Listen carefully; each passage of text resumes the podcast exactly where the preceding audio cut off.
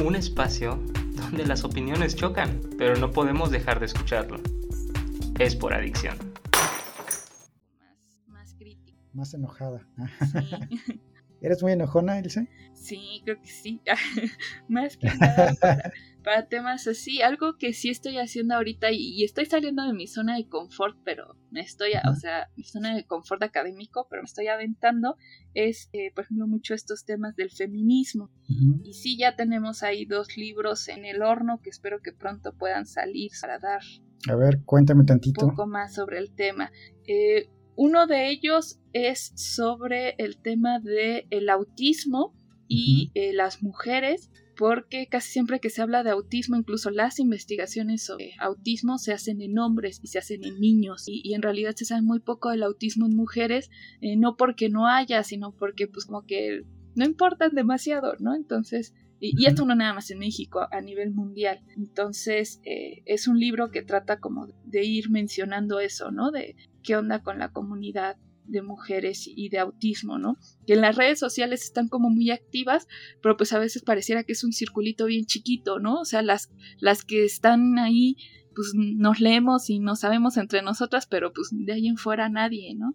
Entonces la idea del libro es sí hacerlo un poco más visible. Y por ejemplo a veces vemos estos términos eh, que ponen mucho en el Facebook que dicen, eh, por ejemplo, esto de que no, no es lenguaje inclusivo si no incluyes a las personas, no sé, que son invidentes o que no sé qué. Pero yo lo que digo es, sí, o sea, tener una neuro- neurodiversidad te hace diferente, pero tener una neurodiversidad o una discapacidad física y además ser mujer te hace todavía más diferente. Entonces, eh, pues cuando hablan de lenguaje inclusivo, pues también eh, las personas con estas características eh, tienen, o sea, también tienen género, ¿no? Y también todas las cuestiones vinculadas al género, pues los involucran. Entonces, no, no se les está haciendo a un lado. Entonces, eh, esa es como un poco la idea también, hablar desde eh, estos grupos y los términos de feminismo y cómo en efecto también las, como las perspectivas científicas que dividen en, en sexo en lugar de estudiar a- al conjunto de las personas, pues han afectado al final. Así es. Oye, ¿qué opinas del feminismo? Pues yo estoy así como, yo sí soy así feminista de, de hueso colorado, como dicen. Eh, lo apoyo mucho, de hecho tengo, apenas terminé un diplomado de, de teorías feministas por la Universidad de Chile y, y pues me gustan mucho los temas, ¿no? Y creo que mientras más me meto, más complejo veo que van siendo. Y, y una crítica que tengo mucho a la sociedad es que critican el feminismo sin leerlo, ¿no? Ujú. y pues ya que lo lees pues te das cuenta como de todo este pues de todas estas complicaciones y retos tanto teóricos como eh, sociales que representa Sí.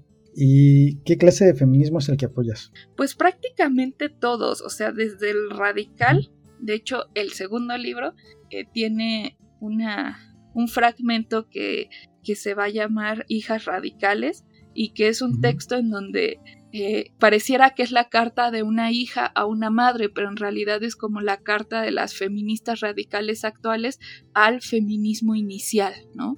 Que en el fondo le dice, no me niegues, venimos del... soy- finalmente soy tu construcción, ¿no? Entonces eh, yo apoyo como desde el que es así eh, radical hasta eh, pues las tendencias queer, ¿no? El, las el- los lésbicos, los, eh, todas estas cuestiones de, eh, o sea, los feminismos no nada más desde las mujeres blancas, sino por ejemplo también el feminismo de las mujeres de color o de las mujeres musulmanes, ¿no? Que tienen ahí sus matices en cómo entenderlo según tu cultura, porque no es lo mismo eh, hablar de feminismo pues siendo blanca y teniendo ciertos privilegios que hablar de feminismo cuando perteneces al mismo tiempo a otra minoría que por ejemplo son los negros, ¿no? O los judíos o los musulmanes o todos estos grupos. El único feminismo que por ahí, bueno, los únicos dos que por ahí todavía, eh, no sé, no les agarro el, el hilo son estos que hablan de si la comunidad trans debe de formar parte o no de- del feminismo, ¿no? Que si son un movimiento aparte o que si se les debe considerar también como mujeres. Ahí todavía estoy explorando cuáles son lo que dice una o lo que dice la otra para poder tomar partido, ¿no? Y así, ahorita, ¿qué postura tendrías más o menos? Pues yo creo que eh, finalmente las mujeres que, por ejemplo, bueno, los hombres que, por ejemplo, de repente eh, deciden que quieren tomar como estas características del sexo femenino o que incluso quieren eh, operarse, ¿no? O sea, tanto los transvesti como los trans, yo siento que al, al momento de hacer este cambio, también lo que hacen es absorber mucho de lo que eh, pues padecen o viven las mujeres, ¿no? Entonces no son ajenas a ello. Y yo creo que incluso ellos tienen una doble carga porque además no nada más padecen la misoginia, también padecen la homofobia, ¿no? Entonces eh, yo siento que más bien ahí la carga es doble, pero pues no se les debería de, de hacer a un lado. Así es. Oye, ¿y qué opinas de las marchas? Ya que estamos hablando de esto. De las marchas, pues bueno, yo eh, apoyo las marchas, ¿no? Y casi siempre se, se critica mucho eh, todo esto de, de que si pintan, de que si rayan y de que si no. Y bueno, yo eh, siempre que alguien me dice, es que es que así, esas no son formas, ¿no? La famosa frase. Lo que les digo es, bueno, ¿y tú cómo te imaginas que nosotras ganamos el voto, ¿no? O sea, pidiendo por favor y, y con permiso pues obviamente no, también se quemaron iglesias, eh, o sea, fueron marchas también agresivas, ¿no? En sus momentos, eh, y solo así se logró el, el voto femenino, ¿no? Y, y, de hecho, si nos salimos un poco de, de esto, todos los movimientos sociales eh, pasan por etapas y todos los movimientos sociales empiezan muy tranquilos, ¿no? Y hablando como, como decirlo, como muy propiamente, ¿no? Muy tratando de mostrar sus ideales y demás, pero llega el momento en el que a fuerza de ser ignorados, pues empiezan a escalar, ¿no? Y, y yo creo que más bien las personas que, que les molesta esto, en realidad lo que les incomoda es el feminismo, ¿no? O sea, lo que les incomoda es aceptar que el feminismo nos está diciendo que la forma en la que crecimos, que lo que pensamos que es normal no lo es. Y entonces como los, les hace sentir incómodos, prefieren buscarle el error para entonces voltear la incomodidad, ¿no? Decir, ah, no, pero es que ellas pintaron. O sea, sí es cierto que está mal que que mueran tantas mujeres al día, pero pues como prefiero negar esa realidad, mejor me, enfoco en los errores. Yo recuerdo mucho la primera vez que se dio esto, eh, mi papá me dice, oye, pero es que, ¿cómo es posible que pintan los monumentos? Y le dije, a ver, cuando yo tenía ocho años, me llevabas a festejar que había ganado no sé qué partido, con spray en mano nos poníamos a pintar y a, a hacer desmán, ¿no? Ahí en el águila de la, ahí en, acá en Toluca se le llama el, águila de Colón, ¿no? Es como el monumento donde se hacían esas cosas. Y ya nada más se me quedó viendo y se empezó como que a reír y le dije, entonces no tienes ni con qué criticar nada, ¿no? Porque acá es algo que siempre se ha hecho, siempre lo hacen y, y ahora nos salen con que esas no son formas, ¿no? Pero Incluso tú puedes ir por la, calle y, está todo pintarrajeado, ¿no? O sea, desde chavos que le ponen ahí a la Brittany te amo, ¿no? Con faltas de ortografía. Eh, está así todo pintado por todos lados, pero y, nadie protesta de eso, ¿no? O sea, nadie se queja, pero sí nos quejamos cuando las mujeres entonces están provocando algo, ¿no? Entonces, ahí más bien lo que nos duele es de repente ver que también las mujeres pues pueden tener esta esta fuerza, ¿no? Que siempre se les ve como el sexo débil, como las que tienen que ser tiernas y bonitas, y de repente demuestran que no, pues es lo que nos hace eh, sentir incómodos. ¿Y si crees que funcione para algo las manifestaciones y todo este rollo de, por ejemplo, también se les ha acusado de vandalizar? Pues sí ha traído resultados que tal vez ojalá se hubieran logrado de otra forma. Yo es lo que digo, si desde la primera manifestación pacífica que se hizo hace más de 20 años eh, el gobierno y la sociedad hubiera escuchado, ahorita ni siquiera estaríamos hablando de estos temas de vandalismo y mucho menos estaríamos hablando de eh, cientos y miles de muertas, ¿no? Entonces, ojalá desde una forma más pacífica se hubiera visibilizado. Pero, por ejemplo, yo creo que ha ayudado porque sí ha generado muchos cambios en muy poco tiempo. Por ejemplo, eh, antes no había esto de conferencias de, de, cuestiones de género y de hablar de la violencia en las escuelas. Era muy difícil que se dieran estas pláticas, ¿no? Y, y por ejemplo, ahorita ya, al menos donde estamos trabajando nosotros, es así cada cada rato están pensando, no, es que hay que darles una plática de esto, es que hay que apoyarlos para que entiendan lo otro, es que hay que frenar estas cosas. Entonces, a nosotros, a mí me da mucho gusto ver que en efecto se están como que abriendo mucho las puertas a estos temas y en muy poco tiempo se ha logrado como un avance considerable.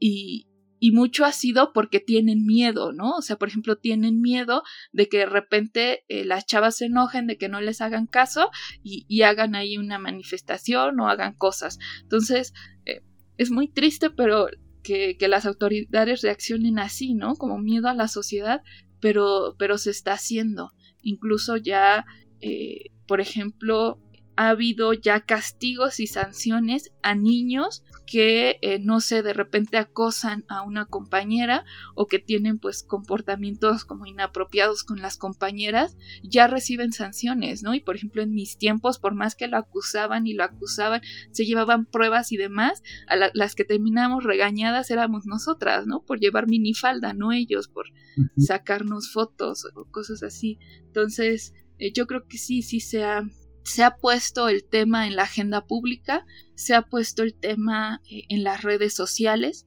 Eh, si nosotros buscamos publicaciones de feminismo antes de que éstas tomaran otro nivel, pues prácticamente no estaban, ¿no? No había.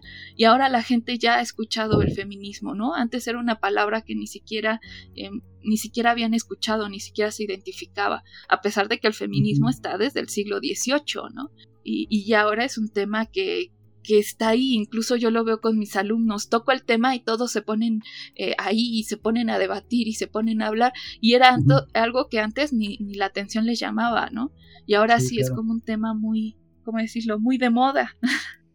Sí, sí, es un tema que ya todo el mundo estamos platicando, sin duda están muy a la vista de todos, las feministas, y también eh, los medios han difundido mucho acerca de este movimiento pero esto es algo que algunos lo han visto con ojos como de sospecha. ¿Qué opinas de eso? Porque se piensa que el feminismo ha recibido mucho apoyo mediático y que eso incluso puede ser sospechoso. Sí, eh, bueno, más que apoyo mediático, incluso yo creo que hay medios que más bien sí lo hacen como ya a tratar solo de, de, llevarlo ya sea hacia el tema de desprestigiar el feminismo o hacia el tema del amarillismo, ¿no? Hay, hay algunos eh, medios y, periodistas que se les da más eso, ¿no? No todos. Y yo creo que la crítica principal que ha recibido es, por ejemplo, a decir, no sé, que les pagan, ¿no? O que este, están patrocinadas por tal o cual partido para desprestigiar y cosas así. Y bueno, yo puedo hablar de, que conozco pues a, personas directamente involucradas en campañas y en las marchas y cosas así, y hasta donde yo sé pues no les pagan, ¿no? Y yo creo que incluso si les pagaran tal vez no sé, dirían, oye, hago todo esto de a gratis, no estaría mal que me paguen, ¿no? Eh, pero no, eh, mucho de lo que hacemos, ¿no? Incluso yo que estoy muy activa en estas cosas, pues no, nadie nos paga, lo hacemos por plena convicción. Y, y, bueno, siempre hay, ¿cómo decirlo? Siempre hay el, el, negrito en el arroz, ¿no? Por ejemplo, en su momento que el PAN se colgó un poco de, de esta del movimiento de la marcha eh, sin mujeres del año pasado, que ya que como que primero empezó por la, la, sociedad civil y ya después el PAN estuvo ahí como muy activo, pues bueno, ya también no se puede como controlar tanto, ¿no? Esto de... Sí, como que ahora resulta que nos salieron feministas. Ajá, pero o sea, nos encanta que son bien eh, en contra del aborto, pero cuando les conviene sí son feministas. Entonces sí, ya de repente es como que difícil frenar ahí eh, quiénes sí, quiénes no, ¿no? Eh, y, y, entonces pues a veces también es muy común que ya los candidatos políticos, ¿no? Por ejemplo, siempre te salen con esto de no, y vamos a promover la equidad y cosas así, y están acusados de violación y, y tú dices, o sea, qué hipócrita, pero bueno. Entonces, sí. yo creo que es un tema que como está tan presente en la agenda pública, pues necesariamente los, los políticos pues se tienen que, que tratar de, subir al barco, ¿no? Y algunos a lo mejor lo harán y, podrán eh, traer, o sea, lo van a entender y van a saber cómo subirse y, podrán traer soluciones, pero va a haber otros que de plano nada más lo van a hacer por mera propaganda, ¿no? Sin siquiera entender qué significa. Entonces, pues ahí hay, hay que ir como analizando caso por caso para para verlo, pero el movimiento feminista per se eh, no, no tiene como que estos tintes, ¿cómo decirlo?, partidistas, no políticos, sí, porque obviamente sí busca un cambio eh, no solo político, sino también uso cultural, ¿no? Y de, las, de la forma de pensar de la sociedad. Sí, me decías que pues ahora ya se anda más con cuidado en ciertas cosas, ¿no? Porque parece que se le tiene miedo a la sociedad. Pero tú crees que realmente sea miedo a la sociedad o es miedo al movimiento feminista? Esta es una pregunta. Otra pregunta que te tengo es, he escuchado que el feminicidio ha aumentado a pesar de que el feminismo pues aumenta. Sí, me puedes eh, Vamos a ver que en efecto yo creo que sí, o sea, mucho del miedo es más como a los grupos feministas, pero, eh, ¿cómo decirlo? Por ejemplo, en las escuelas es esto de que, pues como saben que las niñas tienen estas influencias, eh, pues entonces eh, como que ya les tienen miedo a que de repente se levanten o que empiecen a hacer eh, demandas o, quejas, ¿no? En este sentido.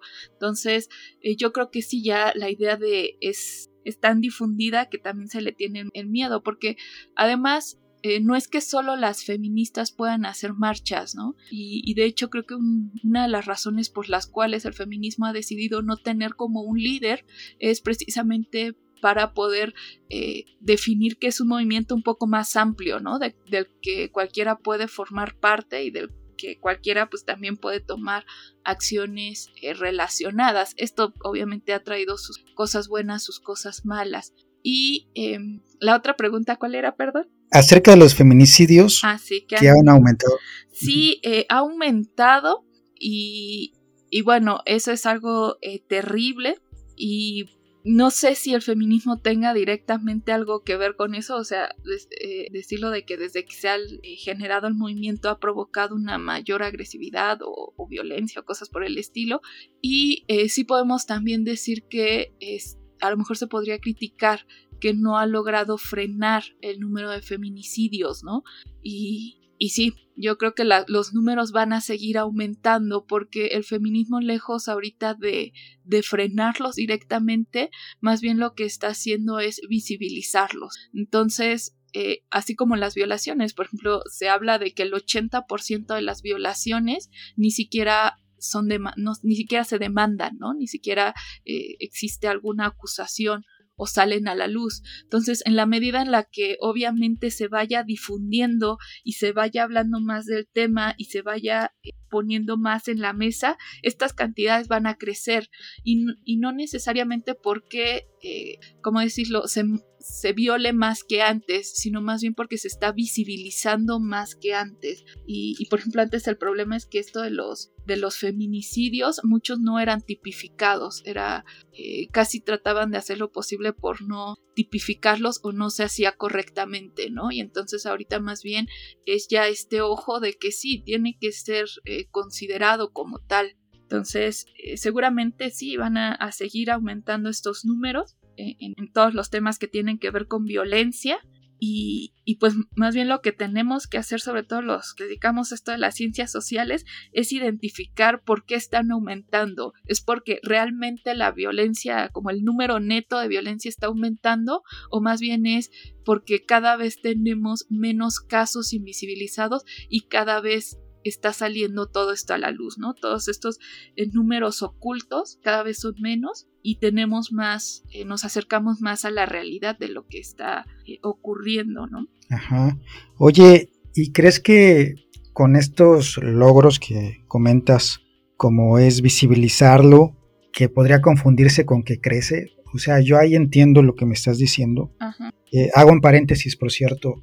Me he dado cuenta que se critica mucho el feminismo porque hay muchas feministas que no están tan informadas, ¿no? Entonces se piensa que, se van más por el asunto de la emotividad, ¿no? Eh, bueno, si quieres comentar algo al respecto, ya me dirás, pero continúo. ¿No crees que hay daños colaterales en el sentido que hay gente oportunista, de que como hay muchas acusaciones, ya están agarrando valor muchas mujeres para acusar a gente que les hizo daño haya también quienes em, empiecen a hacer denuncias falsas? Sí, eh, y, se ha dado eh, los casos, ¿no? O sea, tanto de un lado como del otro, Pero eh, por eso eh, creo que algo en lo que ha sido muy enfático el feminismo es que nunca ha buscado justicia por su propia mano, ¿no? O sea, eso es como algo que no, no, se ha como promovido y más bien lo que dice es que eh, pues tiene que haber un sistema de justicia eficiente, ¿no? Que tenga esta perspectiva de género, que es con esta perspectiva de género, es decir, que por ejemplo si llega un violador y tienes todas las pruebas, todas las evidencias de que fue violador y el tipo lo confiesa, ¿no? Pues que el juez no salga con que, ay, sí, pero es que le vamos a dar sentencia mínima porque ella llevaba minifalda. O sea, eso es como lo que se busca que no pase, ¿no? O sea, si ya tienes todas las pruebas y está todo, pues la sentencia como tiene que ser, ¿no? Sin aminorar por juicios o prejuicios. Entonces, y, y, bueno, lo que el feminismo siempre ha dicho es que se tiene que pasar por un sistema de justicia, ¿no? O sea, no es nada más como que, ay, sí, él hizo esto y punto. Eh, no, o sea, se tiene que pasar por un proceso, se tiene que investigar, ¿no? Y se tiene que, que pues al final darle una resolución acorde a las leyes, ¿no? Tanto para frenar como el, el abuso de poder y de autoridad, como para eh, tener la garantía de que de verdad estás ejerciendo justicia, ¿no? A, quien lo merece. Entonces, sí, por un lado, este, yo creo que el feminismo ha sido muy enfático en eso, y sobre el, el, otro tema de que las acusaciones son falsas o no, eh, yo hablé apenas con un médico que es médico ahí en, todo esto del, del MP, incluso eh, tiene su especialidad en temas forenses, y le decía, realmente eh, muchas de las mujeres que, que dicen ser violadas lo están inventando como como se, se, dice vulgarmente, y él me decía, es que es muy difícil, a mí me ha tocado casos de niñas que llegan, ¿no? Acusando de violación al tío y yo las examino y en efecto, yo como médico te puedo decir que sí, la niña eh, tiene ahí eh, lesiones, ¿no? Que a mí me indican que en efecto hubo ahí acto sexual y que fue forzado.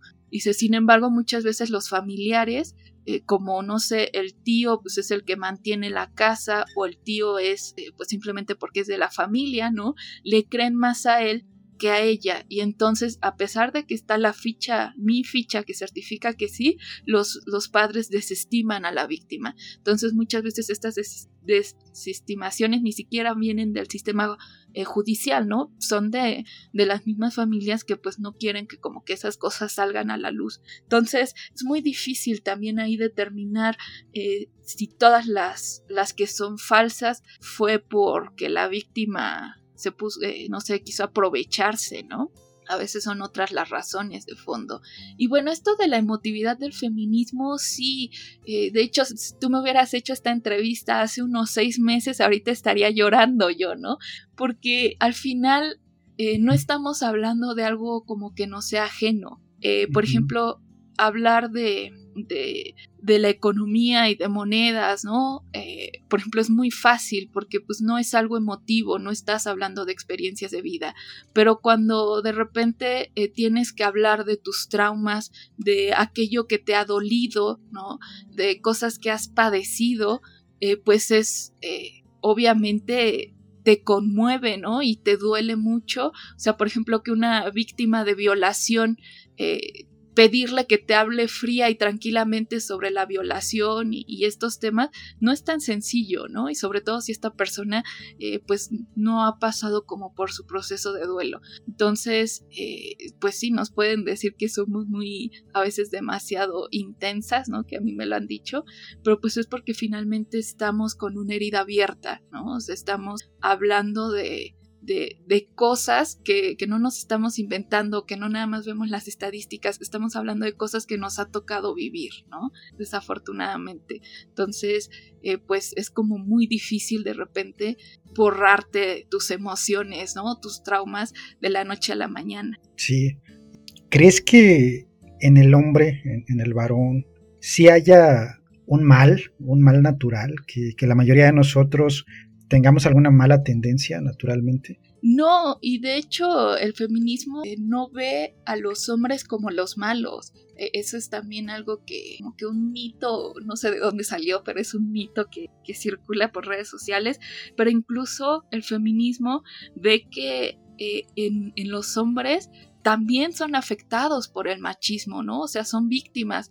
La otra vez eh, me preguntaban mis alumnas que si había algo bueno eh, de la violencia, ¿no? Que si había privilegios en la violencia. Digo, pues es que no sé, imagínate que te peleas con tu novio, de repente son tantas ahí los, no sé, las emociones, ¿no? Que él se le va la mano y te mata, ¿no? Entonces, tanto tú terminas muerta y como víctima, pero él termina en la cárcel y pues con ese peso, ¿no? Entonces al final no es ahí como que los hombres tengan que renunciar a algún privilegio finalmente, ¿no? Y, yo creo que también eh, para la mayoría de hombres de repente es como, ¿cómo decirlo? Como difícil eh, decir, es que entonces yo soy el malo, ¿no? o, es que hay algo malo en mí y, y finalmente lo que el feminismo nos dice es no, simplemente te han hecho pensar que tienes que ser así, o sea, te han, te han hecho pensar que como hombre no puedes eh, llorar, que como hombre no puedes, este, no sé, enojarte y, tener eh, ciertas emociones, ¿no?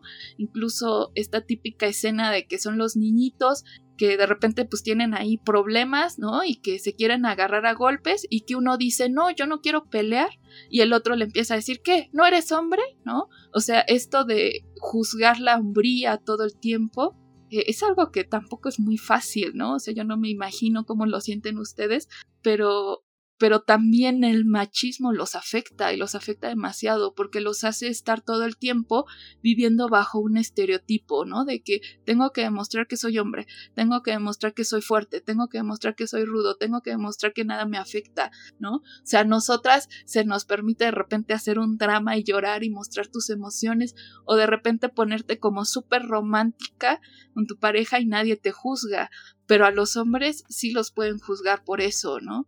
O incluso si, si tienen una forma de ser, por ejemplo, un poco más delicada, ya los acusan de ser homosexuales y cosas así, ¿no? Cuando pues no, simplemente tienen formas de ser distintas. Entonces, eh, aquí hay que aclarar que el feminismo no está en contra de los hombres, está en contra de esta ideología que obliga a los hombres a, a ser como muy machistas, ¿no? O sea, los obliga a actuar de cierta forma para demostrar sombría y también e, está en contra de esta ideología que ve diferencias entre hombres y mujeres, porque incluso uno de los primeros textos feministas, que de hecho me encanta, que es la Declaración de los Derechos de la Mujer de allá del siglo XVIII, y estos personajes decían es que las mujeres también podemos cometer crímenes y merecemos ser juzgadas a la par que los hombres. O sea, si cometemos un crimen, no por ser mujer, ay, pobrecita, no le haga nada, ¿no? O sea, no es, o sea, tenemos que tener igualdad de derechos para bien y para mal, ¿no? O sea,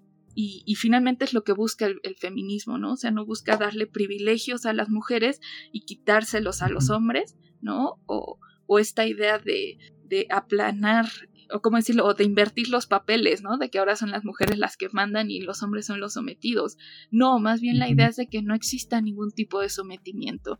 Y, y no, o sea, los hombres no son malos, ¿no? Y dentro del feminismo no son considerados eh, como que el mal son los hombres, ni se busca erradicar a los hombres ni nada por el estilo, eh, más bien lo que se busca es como liberarnos de todas estas ideologías que nos mantienen como en, en antagonismo. Y, y algo que... Y tengo una pregunta con lo que estás diciendo, perdón que te haya interrumpido, pero ahorita que estás diciendo todo esto, eh, me acuerdo que hay una canción que se puso de moda en el movimiento feminista que decía que la culpa no era mía, ni dónde estaba, ni cómo vestía, y después afirmaba, el violador eres tú. Y eso causó mucho ruido, porque aparentemente estaban diciéndole al hombre en general que el violador era él. ¿No crees que ese tipo de mensajes sí son muy peligrosos? Eh, precisamente iba a eso, ¿no? De que cuando se puso de moda esta canción, eh, primero, bueno, hay que ver ahí, porque muchos se pusieron el saco y yo no, yo no entiendo muy bien por qué, ¿no? Pero bueno, independientemente de si nos ponemos el saco o no, vamos a ver que aquí hay otro concepto que, que es como también que trae mucho el feminismo y que es la famosa cultura de la violación. Entonces, hablamos de que hay culturas o hay sociedades donde la violación parece ser algo muy normal, ¿no? Y esto es normal porque precisamente hay ciertas conductas, ciertas ideas que eh, dentro de la sociedad como que se reproducen y se mantienen y que obviamente favorecen eh, estos actos ¿no? de, de, la violación. Y entonces, eh, en el fondo, la canción lo que busca destacar es eso, ¿no? Que en realidad en México lo que tenemos es una cultura de la violación muy fuerte. Es decir, todavía hay por ejemplo, hombres que confunden violación con sexo, ¿no? Y, pues en realidad como no tienen nada que ver. Eh, todavía tenemos como que ciertas ideas donde eh, se piensa, por ejemplo, que el hombre no puede controlar sus impulsos sexuales, ¿no? Y entonces una sociedad que piensa así, lo que está haciendo es abrir la puerta para que la violación sea algo cotidiano, ¿no? Entonces, eh, muchas veces los violadores, y no es tanto por justificarlos, pero más bien lo hacen porque sienten que pueden y que tienen como que, o sea, que es como su derecho natural, eh, tener sexo forzado, ¿no? O, simplemente imponer para que esto ocurra. Entonces, aquí yo lo que diría es que pues no, no hay que ponernos tanto el saco y más bien hay que entender como hacia dónde va dirigido. Entonces, aquí la crítica es hacia esto de que sí predomina una cultura de violación muy fuerte en nuestra sociedad, ¿no? Y es lo que eh, se está criticando. Y es que finalmente eh, esto del feminismo sí hay que como que leer mucho para entender eh, muy bien todos los trasfondos, ¿no? Por ejemplo, hace no mucho que yo leía a Judith Butler, ella se hizo famosa porque decía las lesbianas no son mujeres. Entonces tú si en un principio escuchas eso, dices, ¿qué pasó? O sea, estás aquí siendo homofóbica, ¿no?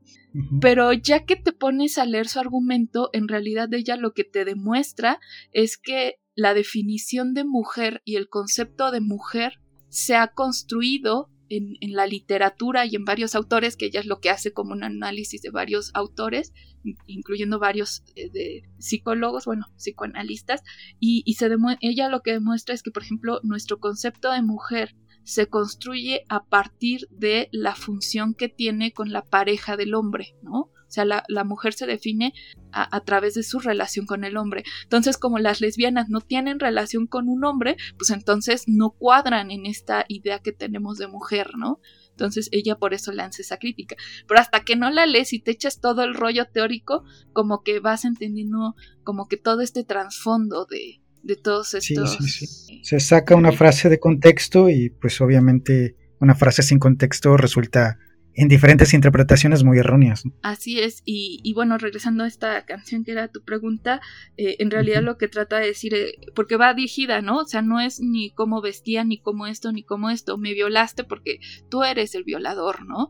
Y entonces, eh, esta canción pues sí va dirigida a los violadores, ¿no? Pero es muy normal que, pues de repente eh, muchos otros hombres de repente se sintieron agredidos. Pues yo sí les decía, bueno, es que ¿para qué te pones el saco? O sea, si no, no iba para ti. Sí, lo curioso es que a veces me, me llega a dar cuenta que algunas, algunos varones que apoyan el feminismo también se pusieron el saco y eso es algo que a mí me, me lleva a consternar porque digo, ¿por qué? sí, pues... Sí, hay, hay, hay, hay cosas que, como tú dices, hace falta mucho investigar los contextos para poder pues opinar sin estar regándola, ¿no? Sí, es relativamente eh, difícil, ¿no? Pero sí, eh, yo creo que lo importante es investigar más de este tema y leerlo y bueno, ir eh, tratando de entender qué es lo que se está diciendo y haciendo, ¿no? Porque bueno, decíamos un poquito más atrás que muchas veces esto del feminismo, como es un movimiento un poco más abierto, pues también a veces eh, se va a la interpretación, ¿no? Y entonces de repente un grupo puede hacer, eh, no sé, ciertos eventos culturales, ciertas canciones, ciertas cosas que, eh, ¿cómo decirlo?, pueden prestarse a malinterpretaciones, a veces, ¿no? o que pueden demostrar una idea muy particular dentro del feminismo, ¿no? Que a lo mejor eh, no es tan amplia, no es tan difundida y pues también nosotros debemos entender que a veces una paloma, ¿cómo es? Una gaviota no hace verano, ¿no? Ya se me olvidó la frase, pero o sea que a veces un, un, discurso, una pancarta, no necesariamente va a representar todo el feminismo, ¿no? Que lo ideal es que sí, que hubiera una más como uniformidad del discurso, pero pues finalmente eh, decíamos también a veces hay mujeres que eh, lo que hacen es expresar su emoción en ese momento y a lo mejor de repente se les va un poquito las manos, ¿no? Pero, pero bueno, no por eso vamos a, tachar de que todo el feminismo hace eso, ¿no? Sí, has escuchado estos nombres, Agustín Laje, Emanuel Danán, Roma Gallardo, Nicolás Márquez, Guadalupe Batallán, Mamela Fiallo. No. ¿No? Bueno, es que estas personas tienen algo en común. A menudo están en el lado de la ideología libertaria o de la derecha. Y están haciendo una batalla cultural, así lo llaman ellos, una batalla cultural contra el progresismo que incluye el feminismo. ¿Qué, qué opinas de esta batalla cultural? Porque una de las afirmaciones es que el feminismo está secuestrado. O sea, incluso lo llegan a decir, algunos lo llegan a decir con mucho respeto, otros no. Los que dicen con respeto dicen que están en contra del feminismo, no de las feministas. Sí, bueno, en particular a estos autores que comentas, eh, no los he eh, leído. Eh, he leído algunos otros un poco más académicos que, hacen ciertas críticas al feminismo y bueno, ya dentro de, de por ejemplo, los feminismos, ya cuando hablamos de, de, este plural de las varias teorías, sí, de repente hay unas que como que van criticando a otras y eh, bueno, decir esto de que el feminismo no es algo revolucionario y que más bien es como un negocio, ¿no? Lo mencionan, o incluso un clientelismo político, pues ahí la, la, pregunta es, ¿y por qué ha durado tantos siglos, ¿no? Porque el, feminismo no es algo que nació ayer o hace dos años cuando eh, salieron estas marchas, sino es algo más que tiene más tiempo, ¿no? Incluso eh, con filósofas como Simone de Beauvoir, ¿no? Y entre otras, que eh, pues han ido abonando poco a poco a que esta idea del feminismo pues vaya avanzando acorde a las necesidades de cada época. Entonces, eh, pues no podríamos decir que no es revolucionario, algo que sin duda ha generado un cambio social importante, ¿no? O sea, la definición de revolución. Y que sea negocio o no, pues la pregunta aquí es negocio para quién. Eh, o sea, no hay hasta ahorita una empresa que cotice por, por feminismo. Eh, decíamos que incluso todo esto de las marchas y demás eh, no es algo que, que se pague, ¿no? Incluso a las personas que participan, pues no, directamente no, no nos pagan ni nos dan ni nada por el estilo. Entonces, no sé en qué sentido podrían ellos argumentar que es negocio. Decir además que es algo como de que está de moda, eh, sí, pero ese es como otro tema, ¿no? Y decíamos, todos los movimientos pues finalmente llega un punto en el que tienen que estar en la agenda pública.